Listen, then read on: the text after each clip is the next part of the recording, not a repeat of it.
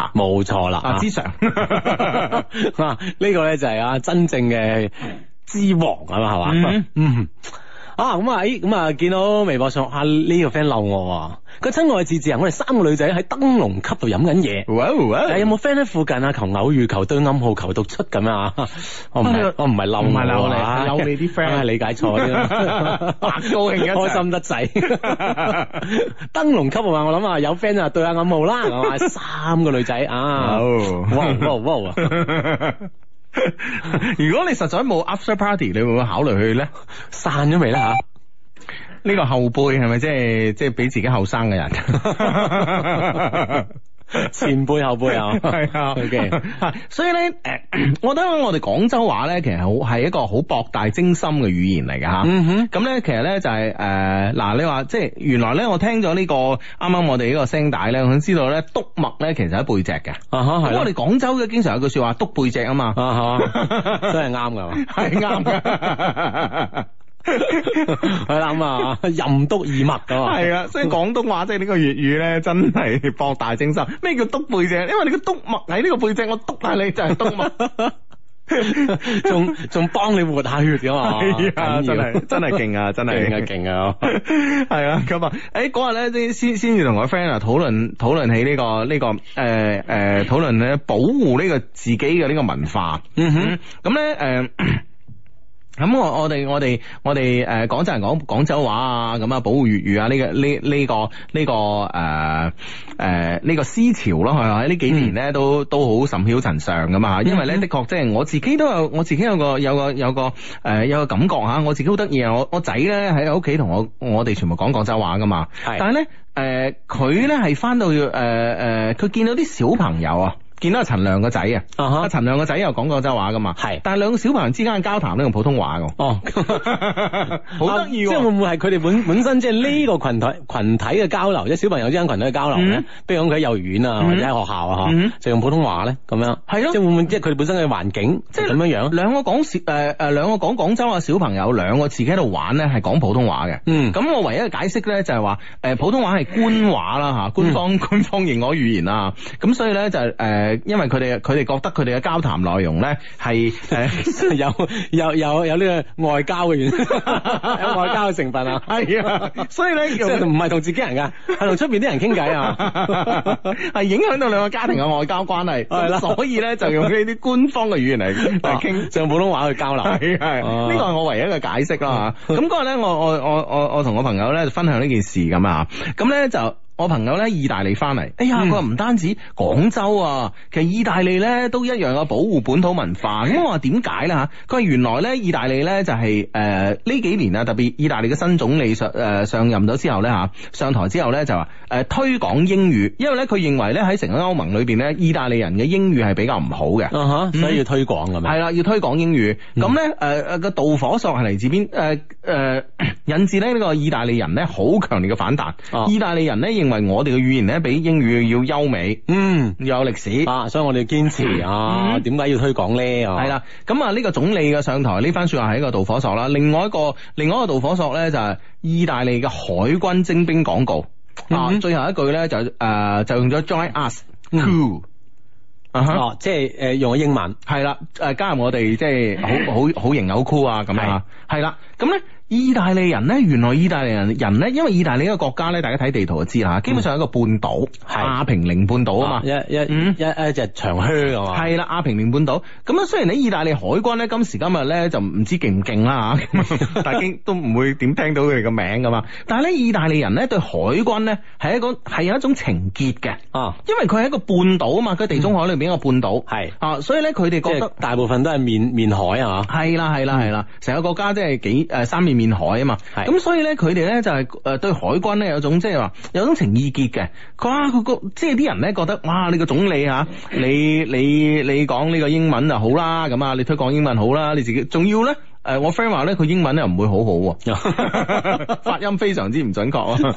咁可能 正正因正因為咁樣樣啊，要學好啲啊 咧，好似阿黎子劉市長當年講普通話 咁啊，但係一定要講，係啊一定要努力好好唔好？另外一件事係啦。咁咧，誒誒，呃佢哋話：，唉，呢個呢個呢個總理都算啦，由得佢啊，亂講噏嘅啫嚇，選個總理上嚟都係做做四五年誒落台㗎啦嗯嚇，哼啊忍㗎啦咁啊嚇。係喂，大佬。我哋最我哋有有情意結嘅呢、個最有情意結嘅呢個國家情意結嘅呢個海軍，都竟然咧誒徵兵廣告咧用英文，哇！哦，所以咧就就接受唔到啦。就接受唔到，大爆發。哦所以咧，最近咧，佢話佢話意大利裏邊咧，即係好多人喺度，即係即係喺度保護意大利語言嘅呢個運動。哦，即係嗯會呼籲呢樣嘢啦，係嘛？啊哦，但係每個地方咧，我相信咧，特別有好多地方嘅語言啦，吓、嗯其實有住好濃郁嘅當地嗰啲文化色彩入邊。係啊嗯你話一下子咁樣忘掉丟淡咧，其實真係好難嘅。係啊，係啊，啊哈哦，所以所以意大利最近都係搞呢個活動啊，咁啊，哦其實咧，誒意大利呢個總理咧嚇，點解要推行呢個英語咧？其實同今年咧，意大利有件大事都有關，點解？啊咩事咁勁？米蘭世博啊嘛。哦對上一次世博咧就喺中國啊嘛，啊上海五年前啊嘛，上海世上博海。世博係啦系。啦，咁啊，今年咧就係五月份，應該五月份開幕噶啦吓。啊，米蘭世博咁啊，嗯都即係迎接世界各地嘅人啦嗯嗯嗯，即係所以其實。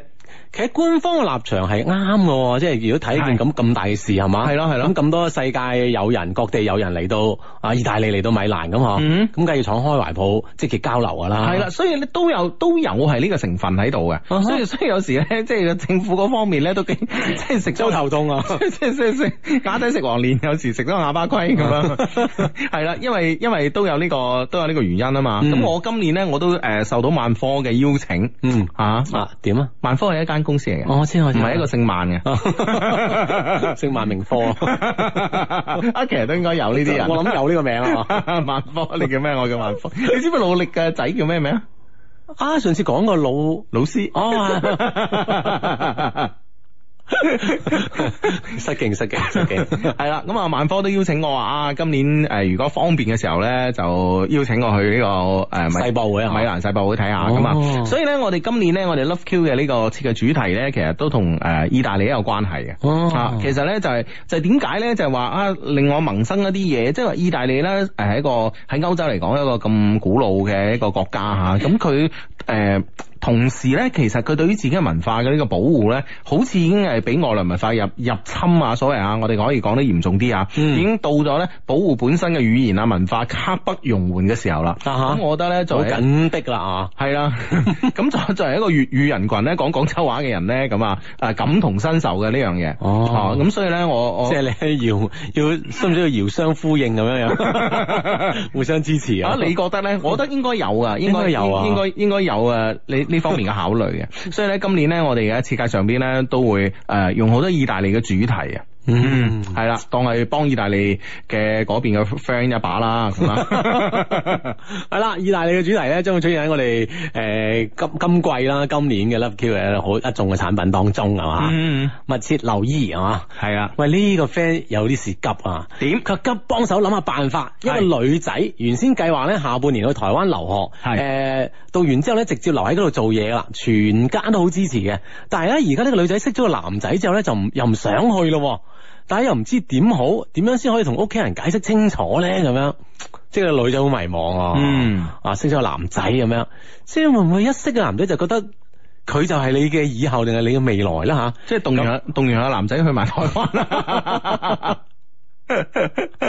喂，兩地通婚係好正常噶，係咪先？係嗱，汪小菲都同大 S 啦，係咪先？咁但係問題就係會唔會即係話，即係因為呢個異地嘅原因咧，令啊到佢哋覺得未未來嘅戀情咧，嗯會多咗好多嘅啊，即係啊曲折咧、坎坷咧，會唔會增加咗呢樣嘢咧？嗱，我覺得咁樣啦，誒、年青人咧，永遠都係戀愛大過天嘅，咁啊，嗯啊，咁我覺得咧就咁樣，我覺得咧就話理性嘅分析咧，大家都識咁啊，啊，但係咧，誒、有時咧，當局者一定係迷嘅。咁所以咧，我就覺得話，誒、第一，你呢、個誒、下半年去台灣留學，然之後咧，誒、誒、做完書就喺度做嘢啦，啊係啦，喺度做嘢呢個計劃咧係。誒、诶好落實嘅一個計劃咧，定係自己諗住係咁樣嘅咧？即係你留唔留得低啊？呢啲即係各方有面幾多成把握咧咁？系啦，，留唔留得低啊？有咩方法留低啊？诶、留低之後做咩工作啊？呢啲咧係诶啊，我見到個 friend 係咁樣喎，咁我我就咁樣做啦。定就按照佢條路咁行啊。係，啦，定係咧就話诶、啊，我想像中可以咁樣喎、嗯啊，諸如此類嘅嘢，同埋你屋企喺嗰邊咧，係咪真係诶、誒即係多多少少有啲親戚朋友可以幫到手咧吓？即係話所有嘢已經安排到揷揷掂掂咧，咁啊係嘛？嗯安排好晒咧，就咁行就 O K 噶啦。係啦，定係定係一廂情願地诶、誒帶住好多嘅未知咧咁吓，咁啊呢個呢、個第一個第一方面考慮啦。咁第二個方面考慮咧就係你同一個男仔一齊留翻喺本地啊，诶、留翻喺廣東唔知邊度咁啊。嗯咁誒、呃你你哋嘅發展會唔會咧，比你夢想中嘅 喺台灣嘅呢個工作同生活咧，有咩大嘅差距咧？咁樣嚇，啊嗯，係啦，咁啊，即係所以話你將兩條路咧都分別設想一下吓，究竟邊條路咧嘅未來更加吸引你咁樣，嗯又係諗清諗楚啦嗬。但係啦係既然你可以諗到咁清楚咧，其實你同你屋企人嘅交代咧，其實相對都會清晰好多噶。係啦係啦，啊，咁你諗清楚就知會點講噶啦吓。嗯 嗯，哼，哇！喺呢度已經應緊咯喎，燈籠級 V 一咯喎，有個叫哈利哥哥喺度坐緊，等住嗰三個靚女 喎。佢話咧嗰個哈利哥哥係咩碌嘅咧？就圓眼鏡，誒咩啊？油梳頭花襯衫咁 啊！油頭粉面啦，哦 油頭粉面，很帥的那個啊，三個妹妹啊，有一個啊，燈籠級 V 一 V 一咁啊！哎呀，哎喂呀！喂，我覺 得，我覺得，我覺得呢班人即係去燈籠級做咩咧？你喺燈籠級仲喺度聽緊我哋節目， 喺個喺個喺個蒲場度通過我哋呢個電台節目嚟同你兩邊接頭啊！唔係，即係如果萬一佢接上頭就唔聽噶啦嘛。係啊我一接唔上頭，有時悶悶地咪聽下咯。咁你讀出嚟做咩你？啊？你咁我我我都話我一開始就以為嗰三個女仔係約我啊，知唔知啊？ 見到佢有其他 friend 係係嘛？啊，咁啊，唉，既然都講咗啦，咁啊約下啦， 係嘛？唉。好啦好啦好啦，理解你嘅心情啊。好咁啊，呢個 friend 話 Hugo 之叔啊，同一個女仔咧傾咗幾個月嘅電話，第一次表白咧就話誒佢咧就話要等佢男朋友，第二次同佢表白咧佢咧就話冇感覺啊。我咧於是故意啊兩日微信啊電話都唔揾佢，嗯第三日咧佢嚟問我係咪死咗，我話死咗啦。呢啲對話都係啊。系啊，問我係咪死咗？我話係啊，死咗啊！然之后咧就屏蔽咗朋友圈啊，哦電話唔聽，佢咧就繼續打。終於啊，聽咗啦，同我話呢兩日咧喺宿舍诶，俾佢哋全宿舍嘅人講佢最多嘅話題咧就係诶點解嗰個人仲未打電話過嚟咧？點辦咧？咁樣哇！哦呢招成功咗啦！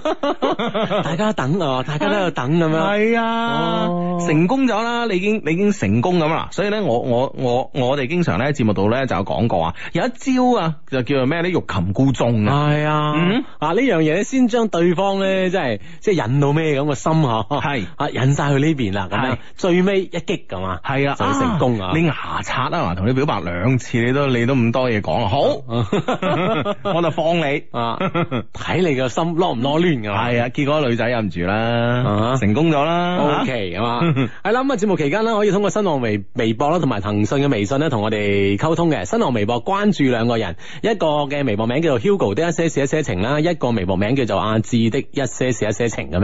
咁啊喺我哋節目嘅暗號微博之後咧，加以評論咧就可以一齊嚟主持呢個節目啦。咁啊，另外咧就係微信啦，微信嘅平台咧可以搜索 Love Q More L O V E Q M A L L 就可以搜索到我哋一些事一些情嘅微信服務號。喺上面咧同樣可以邊聽直播邊做主持嘅。係啦，呢、個 friend 咧叫做波好月圓啊，咁咧佢話 Hugo 啊，頭先咧經過三元里收費站啊，聽到個收費姐姐咧都喺度聽緊節目，我咧就講一句 friend 嚟噶嘛，佢咧微笑啊，哈哈，幫手咧同所有聽緊節目嘅收費員講聲辛苦啦咁啊，啊，辛苦晒，辛苦晒咁啊！咁啊，咁夜誒週末仲要做嘢啊嘛，嗯。咁啊聽住希望啦可以帶到開心俾你哋啦，啊嚇、嗯，系啦，呢個 friend 咧就話诶咩啊？哦，廣州歐白嫖娼俾人拉咗咁樣吓，係咩？係啊係啊係啊係啊呃哦咁樣樣你啊唔？知咩？我唔知啊，诶，佢係咁嘅，佢咧就哇呢歐啲白嘢你都知啊？ 一個人一一個人誒嘅知識面講 係錯咩？難道唔唔係咗，唔係咗，我真係比較驚奇啫，冇話錯係啊。知識面講冇辦法啦。嗯咁歐伯咧前幾日咧就已經喺微博度話佢咧就會去誒湖南，咁咧就查啲公車私用。 哦，啊我又咁樣睇我試過手添。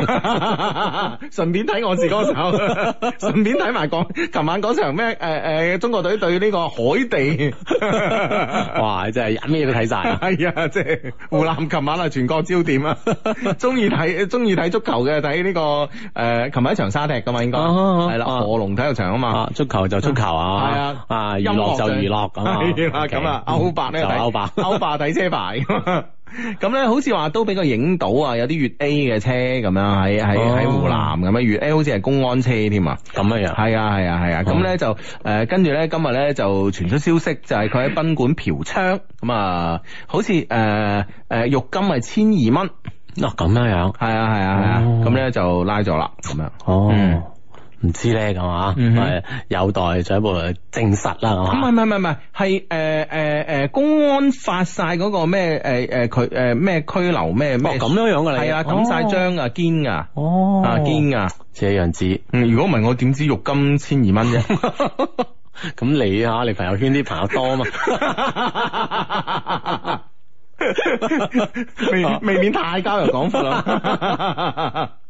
呢個 friend 話 Hugo 阿志啊，我同男朋友一齊認識咗四年啦，期間呢，我哋分開咗三年，最近呢又喺埋一齊。當初喺大專嘅時候呢，拍拖咗一年呢，大家都誒、呃即係未識性啦，所以分開咗，而家再次喺埋一齊啦。色性啊色性啊，性性啊，知情識性係啦，佢佢話原文叫未懂性， 所以分開咁樣，啊我覺得譯得都好啊，好到位啊！嗯而家咧再次喺埋一齊啦，但係咧佢媽咪咧極力反對。而家我哋準備要結婚啊啦，因為我有咗。哦，但係咧佢媽咪仲係反對喎，點算咧？我哋都很愛對方，心亂如麻。咁樣喂，呢個媽咪咧真係唔係一尋常人喎嚇。啊啊，都鐵石心腸係喎 啊。， 通常咧就話即係誒喺媽咪呢邊咧，如果係仔啊搞大咗啊咁啊，都會都即係會都係唉負責任啦，係嚇啦認啦咁唔樣係。同埋即係嗰個係孫嚟噶嘛，係。係啊。啊，係咯，係咯，係咯，哦，即係都變成咧本身好硬嘅鐵石心腸嘅，都會軟咗心軟噶嘛。嗯係啊係啊，即係即係，因為咧中國嘅老人家，我唔外國外國我唔知啦吓，咁啊中國老人家係有隔代情意結噶嘛，嗯，係咪先？哎，有個孫啊，係啦，你話陳亮點樣打仔都得，你去打孫 啦，嗱佢係打唔落手噶嘛。如果係如果係日後佢打孫，我即係寫個服字俾佢。 得人哋陳兩個仔話佢 佢爹哋打係啱，或者佢好喎，呢樣嘢啫，中國家庭式洗腦 喎。唔係，但係但係但係陳亮以後一定唔會打孫啦，係咪先？我諗我諗係啊係係啊啊，幾多老豆打仔打到好狼啊，但係唔會掂個孫嘅，啊連個仔打下個打打下個個孫孫都唔知幾大意見啊，，同個仔好似基 本想打翻仔啊。係 啊，諗到呢個年老體衰， 馬手唔 夠打。就算啦，如果唔係真係仔再打翻啊，係咯，咁所以咧就係、所以咧就係話，即係呢個媽咪即係比較另類喎。嗯，係啦，但係就問題咧，就去到呢、個即係呢個咁關鍵位啦。咁啊，因為有咗，我諗相信咧，誒男誒、男女雙方啦、嗯都覺得應該結婚啦咁樣。係其實我相信媽咪嘅反對係咪仲係依然仲係有聲音，但係已經冇咁強烈咧？會唔會？即係要要一個落台哦嘅機會係啦，即係俾個台階佢媽咪咁，當初咁反對，突然間就應承咗，可能嗯對於老人家嚟講又好難以接受啊。嗯所以你哋兩個人係咪要諗個計啊嘛？係嗯俾個台階呢個媽咪落一落咧，咁會唔會呢件事咧就更加順理成章一啲咧？咁樣。係啦，冇錯啦。呢、嗯件事咧就咁樣啦，即係你誒，呃佢、媽咪咧係反對係邊樣嘢，係唔中意你身上嘅邊樣嘢啦吓，咁樣。咁咧誒，我覺得咧就係而家到咗個階段嚟講咧，佢係需要一個誒、呃落台階嘅機會。咁所以咧，你低低威威又好，你用咩其他嘅方法都好啦吓，你咁樣同呢個未來奶奶咧就係、順一順佢條氣。係啊，順咧令到佢有面，你知唔知啊？老人家其實追求冇咩嘅，要面嘅啫，係咪先？係啦，咁啊，去到呢年紀啦，係嘛，嗯係啊有啲需要個面噶嘛，嗯或者喺喺誒多一啲人嘅情喺親朋好友啊，或者等等嚇，嗯喺呢種邊種場合咧，你覺得更加合適嘅話咧嗯，哦，俾一個台階佢落咁樣，嗯咁呢係件啦事咧，我諗相信咧就容易搞掂啲係嘛。係啦，冇錯啦。嗯，哇！呢個 friend 喺紐約嘅長島聽緊我哋直播，佢話啊出邊嗯落緊雪好煩啊咁樣，哇！好在啦，咁喺室內啦嚇，嗯聽下節目咁。系冇冇錯啦吓，咁啊呢個 friend 咧就話，誒有冇喺日本嘅 friend 啊？今日去咗握手會啊，好攰啊咁樣吓。佢同邊個握手 咧？啊參加咗邊個握手會咧？咁係咯，定係自己去同人哋左握手手拉右手。 係啦，咁啊，有冇日本嘅 friend 啊，可以咧嚟誒同呢個叫做橋本環內 RFD 啊，咁啊一齊傾下偈嘅咁啊，好咁啊呢個 friend 咧就話誒。Hugo 幫手問下，眾多個 friend 裏邊有冇人有冇人嘅朋友喺保時捷嘅四 S 店翻工嘅？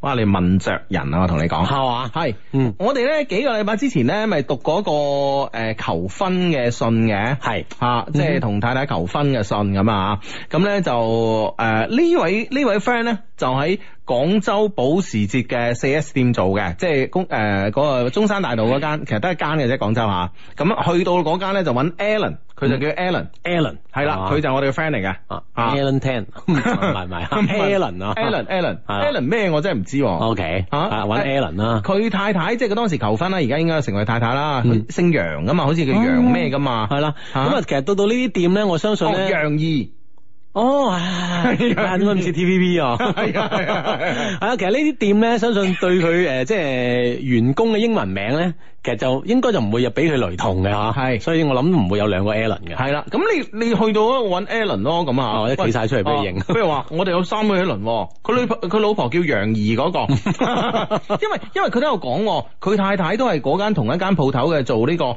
誒售後噶嘛，啊哈。售後嘅客服啊嘛。哦，係啊係啦，咁啊，所以呢樣嘢比較好認啦，咁啊，睇下你有咩需求揾佢啊，係啦，係啦係啦，買車啊！嗯哼，好啊有 friend 喺喺嗰度咁啊，好辦事好當啊。我哋邊度冇 friend 啊，真係，唉，真係啊！嗯，咁啊呢呢個 friend 話，哇，你哋嗰個原彩夜跑係咪要跑啦？點報名喎？問係喺喺微信上面問我哋喎。啊係啦係吓，啦，咁啊冇錯啦，咁啊嚟緊五月份啦吓，嗯啊夜跑啊，系啦，呢樣夜跑呢樣嘢呢，其實我哋節目度呢就推廣咗好多年啦。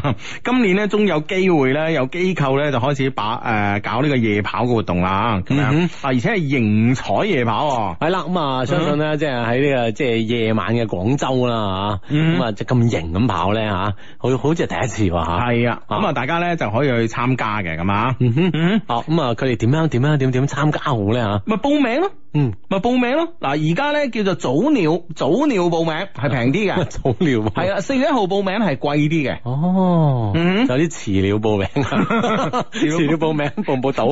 仲貴，馬手仲貴咁啊，嗯係啦、咁啊，所以咧，大家咧，誒、如果想誒參、加呢個咁型嘅呢個型彩夜跑咧啊，呢、個叫誒誒、Illumi Illumi 誒、Illumi 咩啊 ？Illumi Run 啊 Illumi Run 係啦，啊咁樣啊想參加 E- Illumi Run 咧，咁咧就可以咧上去官方網站啦，嚟呢個報名啦，因為咧誒四月一號之前報名咧係平啲嘅。 O K，係啦，咁啊報名啦，會即係會有一套好型嘅裝備啦，俾到大家一齊咧喺當晚啊喺廣州度玩啊，好型咁樣玩啊嚇。嗯。嗯，啊咁啊呢個 friend 就喂，不如咁啦，我有建議啊，不如你哋每期節目咧評一個最佳節目主持人啦，等我哋啲 friend 更加踴躍啲發言，更加使我哋節目咧更加高端大氣上檔次咁樣。好，我每期節目評一個最佳節目主持人喎。好，就好似每場波都有 M V P 啊。 系啦，咁我哋就咁啦，從善如流，從今晚開始，嗯啊，微信上面揾一個，微博上面揾一個，好唔好啊？系啦系啦，咁啊嗯每期嘅一些事一些情節目咧都會有誒有當期嘅最佳啊最佳節目主持人咁啦嚇。嗯，咁啊究竟點評啦？有咩規則咧嚇？唔知噶，啊啊就就我兩個話事啊， 係啊，你知我哋兩個啦，係咪先冇？咩機會話事係咪先係嘛？ 你就 standard 嚟噶，知哦你想點評就得噶啦。係嘛？ 就咁定啦咁啊。啊，都好玩喎、係啦，咁啊喺節目期間呢，所有 friend 通過微博、微信啦、啊，發表你嘅主持言論呢，都有機會獲得咧當場嘅最佳節目主持人嘅吓，咁啊積極發表你哋嘅最佳節目言論啦。係啦，咁啊呢個 friend 咧就，誒啊我呢個耳機咋嚇？啊點啊呢個 friend 咧就話論文九咧，聽日要 dead 誒，聽日 deadline 啦，求安慰啊，死趕爛趕鐘啊，咁啊，OK，嗯。嗯哼，哦呢呢、個 friend 話握手會哦，原來係哦 A K B 四廿八嘅握手會，哦哦咁正啦哇！係啊，有冇呃到先？系啊，我諗係握手會係咪唔可以呃人，一定要呃到啊？唔係呃人會， 係啦，唔係呃人會嚟喎，係握手會喎。啊所以一定要呃到。 係啊，如果唔係唔制啊 嘛。如果咪變咗呃人 會啦，唉，好咁啊，诶呢個 friend 咧就有冇勒流嘅 friend 啊，同我打個招呼，咁啊當然有啦，咁啊啊，肯定會有嘅啊，順德嘅 friend 㗎嘛。嗯，啊咁啊呢誒呢個 friend 話以前開晚會總係覺得咧坐喺咩燈光或者音效平台啲人好型啊啊但而家覺得坐喺貴賓席嗰啲人先至最型咁樣啊啊即係觀念唔同啦啊嚇角度唔同啫係嘛係啊係，嗰啲都好型嘅其啊實，都好型噶，大家都好型嘅。喺燈光台啊，喺音控台上嗰啲人嗰啲人啊都好型嘅，啊嗯阿芝啊，啊我我我呢日咧，我突然間我突然間悟到一個真理喎。啊哇真係好難 悟，你居然講，你居然咁講係真理，我知啊，你知唔知咧？其實咧吓，誒、你誒、我我終於咧，即係你講點啊點啊點啊點啊點啊，講嘢嘅技巧，係講嘢嘅技巧，點樣可以令到自己高端大氣上檔次？哦，我呢幾日終於，誒、突然間咧，突然間啊靈光一閃，我揾到呢個方法。係嘛？嗯但係我同你交流當中唔係太感覺 得到，你自己揣摩緊嚟唔係我㗎。就你啊嘛。哦，多謝你，多謝你啊，多謝 你啊，多謝你。嗱哦方法係點咧？首先咧， 嗱，你一定要咧要呢、個誒、比如話一支水啊，一個包啊，即係呢個支同埋個叫咩啊？叫副詞、嗯量詞量詞，係一定要將呢個量詞改咗佢。要哎改咗個量詞，嗯點解咧？咁改兩次人哋咪覺得你好怪咯。改咗一個量詞，嗯改咗一個誒、動詞嗯，啊哈。啊，改量詞，改動詞。基本上咧，你你講嘅嘢咧就好高端，大氣上檔次你㗎。舉個例聽嗱，下。啊改嗱誒，譬如話誒，你將咧做一個普通一句話講出嚟俾啊我哋，普普通我普哋通感受下先。首先係普通一句係。話普通嘅版本。诶、呃我今日去七十一，嗯诶食咗诶一串咖喱魚蛋， ，OK。嗯咁我今日去七十一食咗一串咖喱魚蛋。係啊， OK，得唔得啊？得得就好正常嘅一個好正常講啊一句話啦嗬。係啦係啦係啦，好，首先咧串改成嗯改另外一個字嗯款，啊，嗯，一款係啦，食咧嗯改成品鑑，品鑑啊就，係我今日去七十一啊買咗一款咖喱魚蛋嗯嚟品鑑。啊或者我今日喺七十一品鑑到一款咖喱魚蛋，咁樣嗯啊咩樣啊？哼，係啊，咁即刻就好高端大氣， 得唔得啊？ 都都 OK 嘅，都 OK 嘅。係啊， 你所有所有嘢，所有個量詞全部改成款就得㗎啦，係嘛你？明唔明白啊？哦，嗯嗯嗯啊嗯啊，然後咧，另外個動詞咧係就品鑑用啲高端啲嘅動詞，品鑑，哦，食嘢就一定係品鑑，食嘢咁啊飲嘢都可以品鑑。係嘛嗯？我啱啱品鑑咗一支誒呃二零一五年份嘅農夫山泉， 同二零一六年嘅咧， 輕就有啲區別噶。我唔係令到我對二零一零年佢哋屋企嘅產品咧充滿期 待。 啊，係咪好高斗、好高端咧？都 O O 地 K 啊啦， 嗱，呢樣就係咁講嘢，你知唔知啊？ 哦，你你要提高你自己嘅個人品味啊！哦如果唔係，我就你就得辛苦啊！ 喂，你俾時間我消 化，俾時間我消化呢呢件事先。咁你改量詞動詞呢樣嘢，其實都需要技巧噶嘛。啊係啊係嘛？即係呢係啊樣嘢就係需要時間消化。 基本上我講呢個就得㗎啦。正如咧，我我我我我記得我小學唔知一年級定二年級咧，嗰日上課唔專心喺度有悟出一個道理啊嗯嘛。哼嗯嗯， 細路仔咪好中意幫人改花名哼，嘅。係係啦係啦，攬埋叫花名噶啦。係啦，咁啊女仔咧，你將個最後一個字後邊加個雞字啊啊，男嘅咧將個最後一個字咧變成一個牛 字，係嘛啊咁咯喎。咁咧就好好笑㗎啦！我當時 我當時覺得係你當時覺得嘅真理啊，咁樣咁樣樣咯喎，係啊真係我我我我我我消化下先啊，我我消化下呢啲嘢先啊。你又冇同人講去食嘢，知唔知啊？嗯嗯嗯啊啊？我哋今晚去邊度品鑑 或者品嚐都得嘅。 ？OK OK，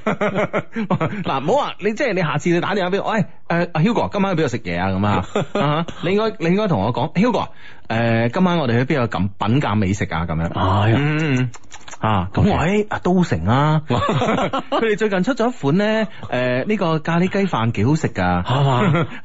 我品鑑過。咁你快啲請我去再品鑑多次啊！你呢啲 friend 話校裝啊，Hugo，好想打你。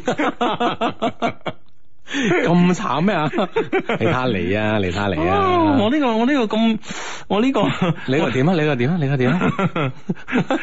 你即係你覺得你即係呢個精心鑽研嘅真理啊？係啊，冇理由係嘛？嗯冇理由咁樣俾人質疑噶嘛？係嘛係，咯係咯係咯，嗱呢個 friend 呢個 friend 互後互用啦。佢話我今日誒我今日咧品鑑咗一款好男仔。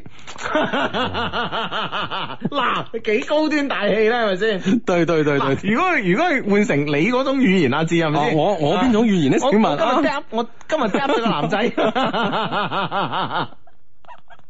係咪先？ 零零舍就係嘛？係啊。即係嗰啲叫咩啊？煞風景啊！咁樣咪真係啊，係離晒譜。 呢個 friend 話我尋晚咗 seven day 品鑑咗一條女，咩亂七八糟啊！真係有有啲咁樣咁樣咁樣嘅嘢噶嘛， 嗱呢啲嗱呢啲 friend 咪得活學活用啊！呢係啲啊 friend，唉，服服咗佢，服咗佢真係 係咪先？太犀利啊啦！唉呢個 friend 咧就話：，誒、我都有個方法啊，令到自己講嘢好好顯得高冷噶。唉，點啊點啊點啊點啊！佢咧就係、遇到誒、呃有時你聽到啲好好笑嘅事咧，你唔好笑，嗯啊，你話十分有趣。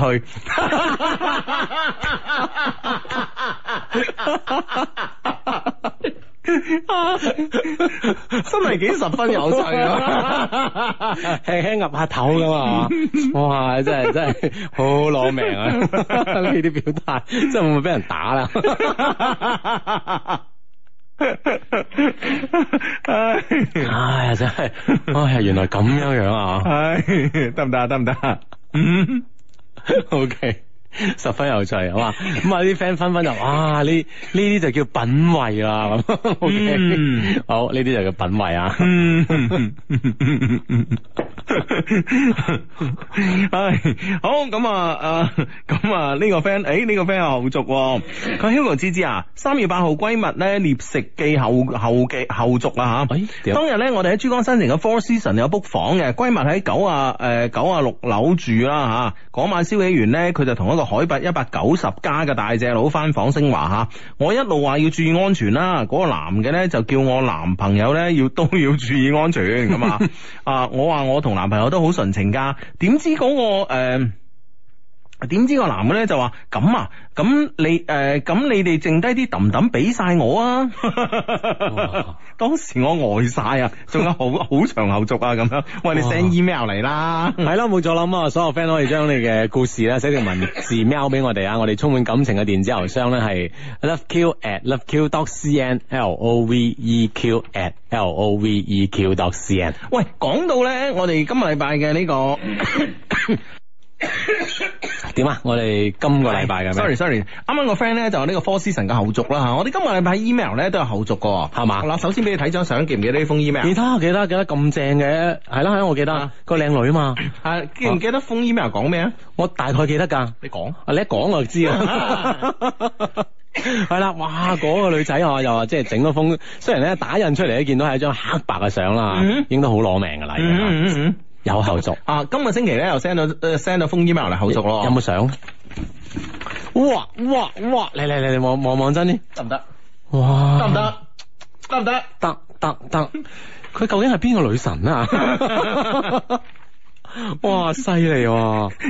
得誒咧。咁我哋係咪即刻進入咗呢、個 呢個 email 嘅環節啊？嗱，咁咧就誒睇提你啦。上嗯一封嘅 email 講咩咧？就係話誒佢咧喺大學裏邊咧就識咗個男朋友係個師兄。咁個男朋友咧就係話誒肥肥哋啊，大肚腩啊，誒、一副大肚腩光頭樣咁啊，又誒、而且又食煙又飲酒又中意玩咁啊，係係而且咧係曾經又試過有呢個一腳踏兩船嘅感情經歷，但係咧、嗯唯一冇嘅咧就係所有所有缺點咧齊晒，唯一冇嘅咧就係錢咁 樣。啊，咁樣係啦，咁啊，將佢而家男朋友嘅情狀況啦，係啦，講多一次啊。咁咧就诶，佢屋企咧就嗌佢 咧就即係就覺得佢而家男朋友 G 君啊，家境一般咁啊吓，咁咧就話介紹兩個男仔俾佢，一個咧好似係咩表姐介紹嘅，咁啊另外一個咧就媽咪唔知點樣介紹嘅，咁啊，嗯嗯嗯啊嗯記唔記得？記得記得，啊嗯係啦係啦，就係咁樣嘅一個一個狀況啊嘛。當然啦，喺去到 email 嘅最後咧，大家 focus 咧就係喺呢個女生嘅相貌嗰度 啦。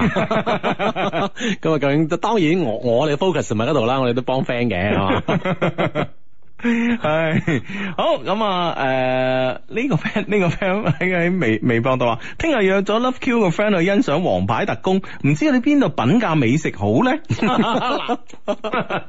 欣賞嗱，唔係講睇電影係啦啊，係 啦欣賞啊呢個王牌特工啊嘛。係啊咁會唔會喺戲院嘅附近啊？ 嗯會唔會有呢啲呃誒好好嘅食肆俾你去品鑑一下咧？ 係。咯係咯係咯，係咯係咯 係咯，咁啊方便啊係嘛？OK OK， OK 咁啊，好咁啊， 诶、話呢個 friend 呢個 friend 話我今日品鑑咗被放飛機嘅滋味，而且十分有趣。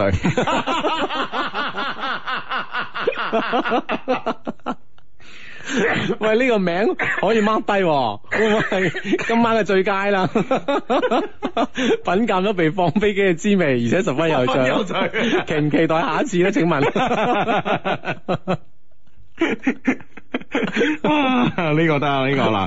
喂，啲 friend 真係活學活用 嘅喎。係啊，佢哋嘅消化能力能力比我高好多啊！ 真係你就話我消化下係係先。係即刻就用起身啊！真係啊，巴閉 啊！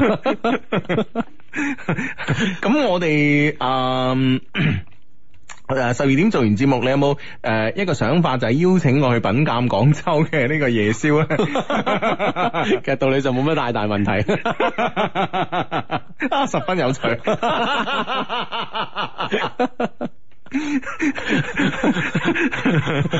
O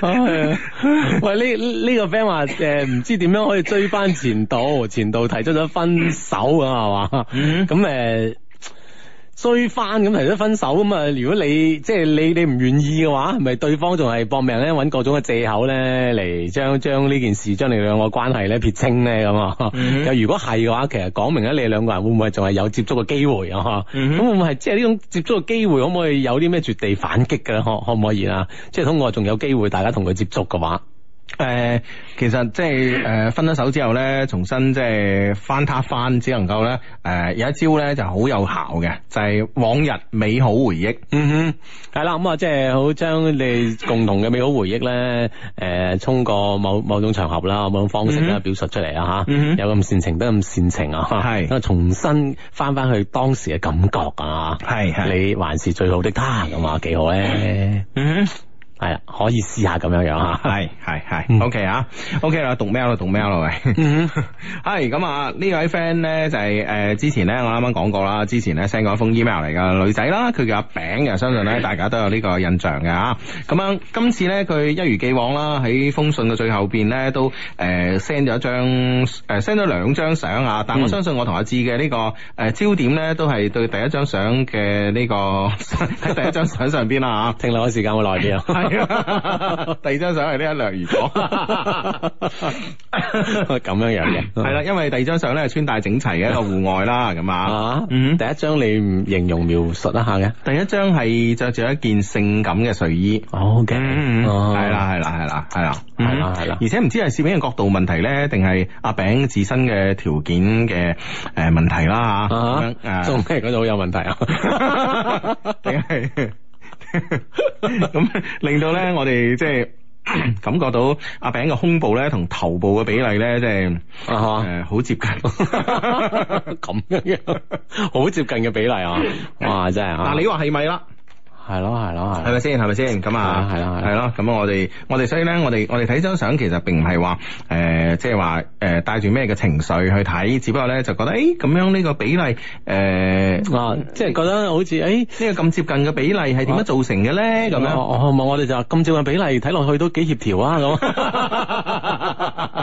係咁樣樣 啊。 我唔係喎，我係即係以科學嘅根據，即係我我幾乎想發張相上知乎啦，問啦。這樣子啊，OK， O K O K，啊讀阿餅封 email 先吓，唔好講笑。相低又係我啊，求分析啊！你好啊，相低，誒、估下我邊個？最後嗰度有獎啊，答啱就有獎咁啊！有咩獎？咩獎？ 係啦，好開心咧，聽到你哋讀出我封 mail 嗰種感覺咧，好奇妙啊！特別係你哋喺度討論我張相嘅時候啊！我諗我我諗佢個獎就係俾我哋睇佢個樣我 咧。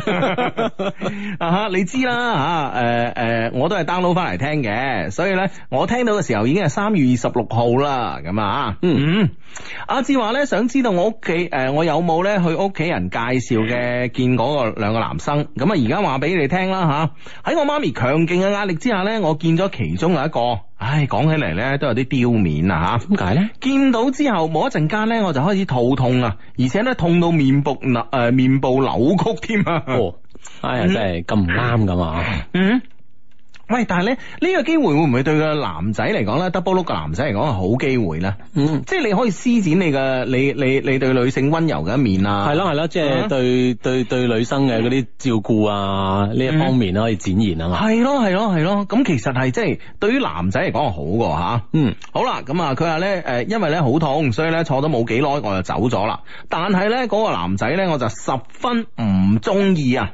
第一咧就皮膚差，咁皮膚差有辦法噶嘛，係咪先吓？即嗯哼係搽啲護膚品啊，會唔會好啊吓？係咯嗯係咯，哦，皮膚差 啊，係咯，咁啊，第二啊，啊，我一個女仔出嚟 D L 啊，我都冇叫人嚟陪我，佢係一個堂啊一個堂堂男子漢啊，竟然咧仲叫咗幾個朋友陪佢啊，咁可能即係我諗每每個人面對呢件事啊，都有唔同嘅應對嘅，或者人哋即係出咗街係慣咁 樣咧。係嘛， 全部都左右有 人，自己坐低後邊棟五個噶嘛，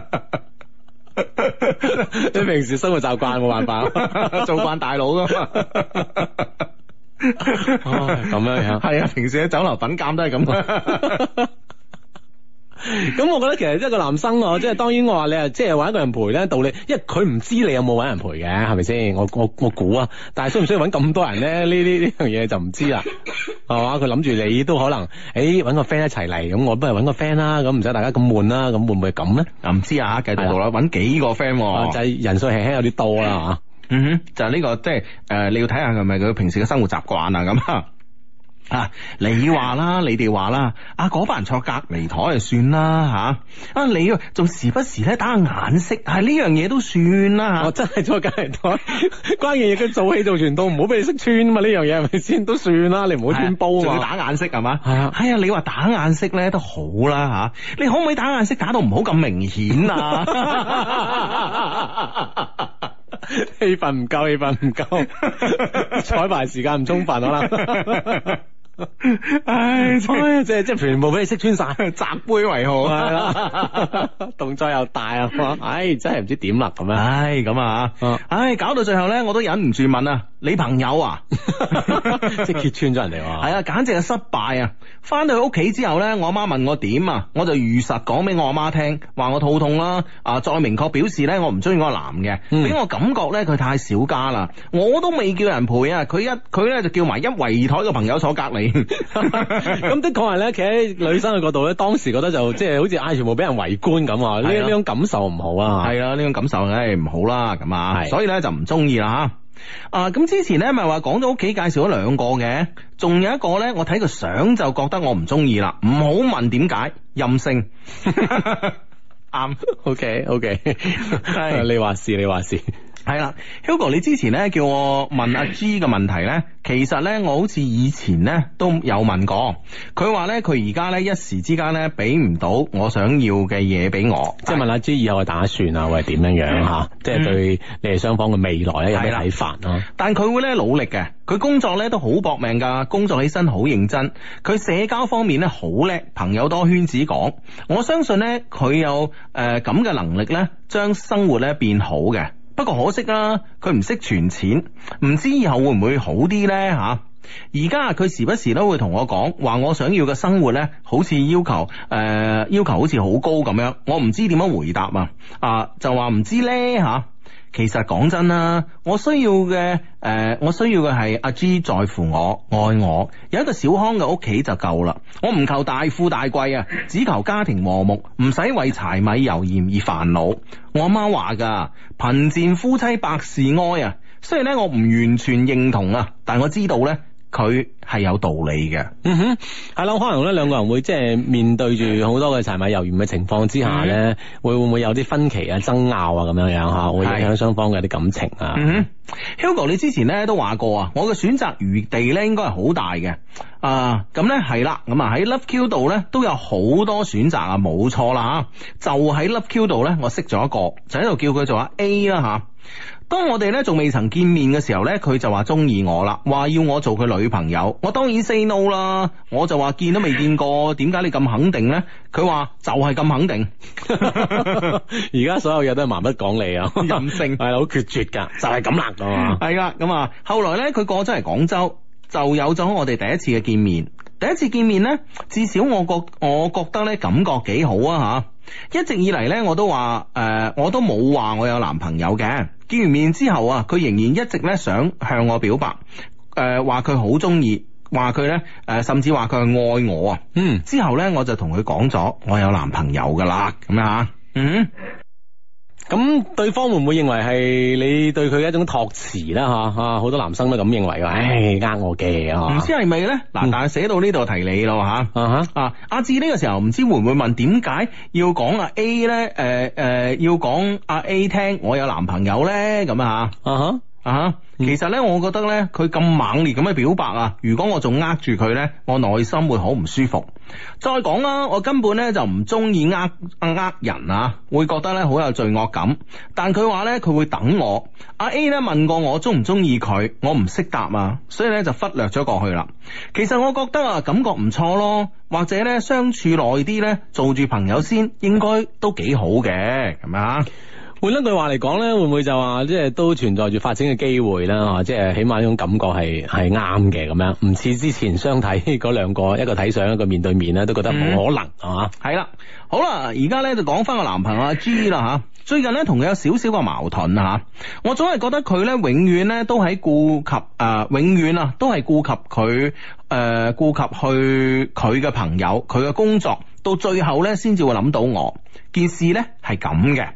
我知道咧，佢最近工作上咧有好多嘢做，有好多有好多嘢煩，壓力有啲大，所以咧我周末好乖，一早咧就起床打掃、搞衛誒、呃起床啦、掃地、搞衛生、洗衫、洗被單啊。周六晚咧，佢話佢約咗朋友食飯，晏晝咧同我行街，點誒、呃到點咧？啊、就走咗啦！呢、個呢，我唔怪佢，因為呢，佢都有提早話俾我知咁啊，嗯因為夜晚有人食飯、啊今晚有個飯局係嘛，所以就唔陪你啦係 嘛？嗯嗯，系啦，咁啊啊好啦，咁我咧就約朋友出去食飯咯吓。到咗晚黑啦，佢又佢又佢又有事，好啦，咁我就乖乖地，誒、我乖我就翻去佢度啊，乖乖地等佢翻去啦，咁樣啊，啊，到咗周日咧，佢明明應承咗佢會陪我嘅，突然之間又話有個朋友失戀啊，要去陪朋友，我人哋交遊廣闊啊嘛，係咁啊。啊，之前都有交代啦，係嘛？系講真啦，我有啲嬲噶，佢總係好輕輕易咁樣咧丟低我啦，去陪佢個朋友做佢嘅工作，一而再再而三啊，佢去陪佢個朋友，咁我咧就自己诶，呃咁、我咧就自己揾人陪啦吓。後來啊，我約咗個朋友出去飲酒，終於咧佢同佢 friend 嗰邊咧散場啦，佢終嗯佢終於諗起我啦，啊，揾啦，就揾啊阿餅啦咁啊嗯。嗯佢打電話俾我啊，但係我唔聽，佢嚟揾我，我都唔理佢。但係咧佢誒，但係咧佢仲係一直喺樓下等我。朋友打電話俾我，叫我跟佢翻去。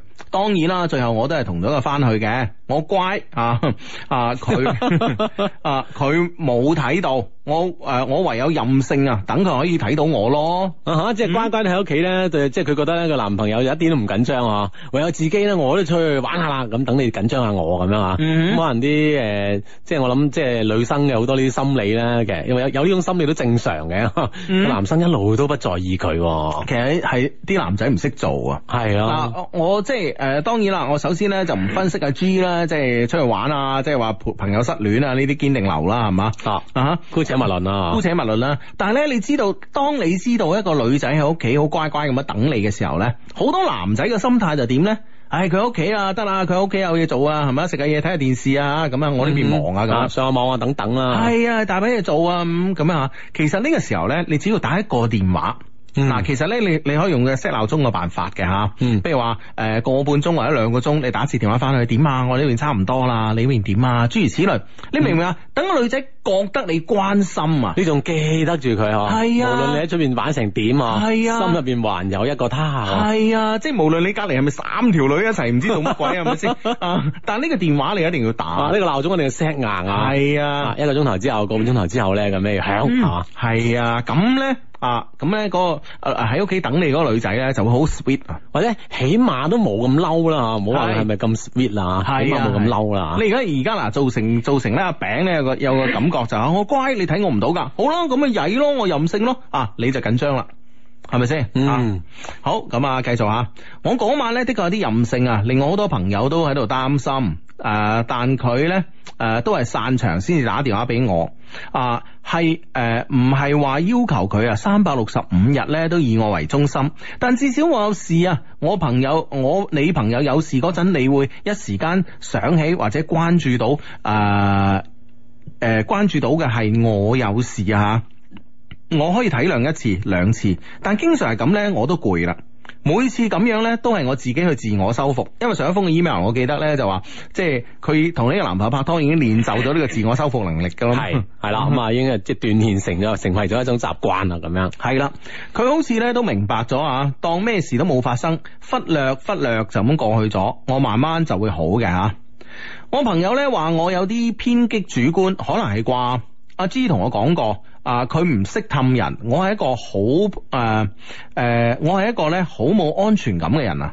咁你係一個好冇安全感嘅人，你識咗個唔識氹人嘅人，你覺得呢樣啱唔啱咧？真係 有啲匪夷所思。好難諗啊！唉，咁啊，唉我我真係想佢可以咧多啲顧及我嘅感受啊，真噶，我真係中意佢嘅。如果唔係咧，我唔會一而再再而三咁樣抵抗屋企人嘅壓力啊。啊，我都感覺到佢係真心中意我嘅，但唔知點解啊，我就係感受唔到嚟自佢嘅安全感。嗯，我朋友話我任性啦，咁樣咧會逼到佢唞唔到氣噶，佢會好攰噶，咁樣啊。嗯，呢排咧一定係男噶啦。 即係企喺呢個角度去思考係嘛？嗯，我承認我嗰晚咧真係有啲任性，但點解之後咧佢唔氹翻我咧吓？阿芝話我好硬頸，所以咧佢就任由我硬頸，任由我胡思亂想，任由我逐啲逐啲咁樣心灰意冷，唔通？嗯。之前嗰封 mail 咧，好多 friend 咧都勸我放棄，話我咧會有更好嘅選擇啊，但我真係唔捨得咯。呢次冷戰啊，我都覺得好難過，個心好痛。同佢一齊差唔多三年啦，一直以嚟呢，佢都對我好好，會煮飯俾我食啦，有時呢，會容忍我嘅小脾氣嘅。朋友話我咁任性，都係佢縱容出嚟嘅喎。佢對朋友好有義氣啦，對我嘅朋友都好好，佢有上進心，同佢一齊嘅感覺呢，真係好好，好自在。啊，可能呢，我真係要求多咯，要求佢戒煙啊，要求佢少啲蒲啊，要求佢多啲緊張我啊，啊多啲在乎我咁啊嗯。呢個咧就係阿餅啦，即係對佢男朋友阿 G 嘅要求啦。喂，其實從喵當中咧感受到咧，佢都係覺得就係呢個啊呢個男朋友啦，就係幾好嘅，嗯即係對於佢嚟講係一個幾好嘅男生嚟呵。嗯啊，呢種放棄嘅機會聽睇，即係聽落去咧唔大啊。係咯。嗯哼好，繼續吓。相低，我係一個天生嘅矛盾體啊。其實我又唔介意誒同佢一齊捱嘅，但係要俾我睇到希望咯，要俾我睇到同佢一齊誒誒，俾、我睇到佢想同我一齊嘅決心啊！我都唔知道應該問咩問題啦，或者求兩位靚仔幫我分析一下。我真係好矛盾，好矛盾，好矛盾，好矛盾，好矛盾。哎呀哇好多好矛盾啊啊！，太矛盾啦。係啦，咁啊，致敬，願雙低及廣大嘅 friend 身體健康。阿餅，嗯哼，二零一五年嘅三月二十六號，嗯，係啦咁啊喺誒我哋睇聽呢封 mail 嘅同時咧，誒、都有啲 friend 都講啦，佢話阿志 Hugo，你可唔可以問一問咧？誒、寫 mail 嚟嘅餅佢 咧，可唔可以將佢嘅照片咧公佈俾我哋啲 friend 品鑑一下咧？ 咁啊，當然如果阿餅本人同意嘅話咧，咁係一啲問題都冇 啊！啊，關鍵就睇本人嘅意願啦。啊品鑑係食嘅意思，我唔係當然品鑑都唔一定要食嘅係嘛？ 欣賞啊欣賞啊啊欣賞下咧睇就係欣賞，嗯哼，你唔知啊，食就係品品鑑價。咁嗯樣，OK 啊，嗯咁啊當然啦，咁啊要徵得呢個本人嘅同意先得噶嘛，係啦係啦，誒、我睇報紙啊，邊度咧？哇，原來誒誒、呃發生火災啊，咁啊，唉我我今日欣賞報紙嘅時候咧， 啊或者睇嗰陣閱讀啦，會好 啲。係啦，OK 係啦，咁啊將將更多嘅即係口語嘅語言咧，變成一啲書面化嘅美麗， 即係好美化嘅語句啊嘛，咁就正啦，係嘛系咁啊，OK，咁咧就诶。呃 咁咧就呢、個呢、個誒、呃照片啊，呢、個誒、呃欣賞啊，我哋擺喺其次啦。其實咧，我想講咧就係話咧，誒、我覺得阿 G 咧，其實個問題咧，同好多誒同、我哋咁上一年紀嘅男仔遇到個問題係一樣嘅。其嗯實廿幾歲廿幾歲嘅誒、呃年青嘅男仔嚇，屋企冇咩背景啊，冇咩背景咁樣。其實我當時都係咁啊，我當時都有一段阿 G 咁嘅日子噶。係嘛，嗯哦咁樣樣，誒即係嗰即係嗰嗰嗰種嘅心態啦嚇，係我我我曾經過過一輪阿 G 咁嘅日子，除咗我唔誒食煙以外嚇，嗯哼。啊嗱。點解一個二十幾歲嘅男仔會有咁樣嘅咁樣嘅一一一個一個一個心路歷程呢？其實我可以同大家分享一下嘅，就係、呢。誒、我同大部分嘅誒、大部分嘅人一樣啦，屋企冇背景咁啊，咁樣咁誒喺事業上邊咧，屋企人幫唔到自己。咁呢個時候咧，好自然地咧就覺得咧，我識多啲朋友，我關係好多，嗯咁咧，我咧就可以咧喺我以後嘅事業上邊咧起到一個誒、呃、幫助嘅作用。啊，會唔會有所幫助咧？咁嚇，係啦咁啊係啦朋友多咁啊，至少我人面講係咪先？咁於是咧，我我我我就過咗一段好長時間一段咁樣嘅生活，又唔係好長啦，啊反正過咗一段時間嘅生活啦。我係好幫朋友，好為朋友啊。譬如話啊，譬如話有個朋友話：，誒、Hugo 啊，誒我你識唔識人啊？誒誒誒誒，做啲咩事啊？跟住咧，我就即刻搜索我識唔識呢部分嘅朋友。嗯如果唔識嘅話咧，我都會好俾心機去去思考，可能我邊個朋友會識，嗯哦即係可以咩搭上搭咧？啊係啦，搭上搭，我都我都好用心去做呢啲嘢。嗯。嗯哼，咁我覺得咧，啊，我幫到朋友之後，我好開心。啊哦，萬一到時候需要幫被幫助嘅時候咧，嚇、嗯朋友都會咁樣幫翻我。我或者甚至乎冇咁功利嘅諗法，啊我甚至乎冇咁功利，即係啊，我今日幫你，你你聽日要幫翻我，我冇呢種咁嘅咁功利嘅心法，誒嘅嘅一個心態，我只係咧就係覺得咧就係話，我好似喺呢個世界裏邊咧好有存在價值啊。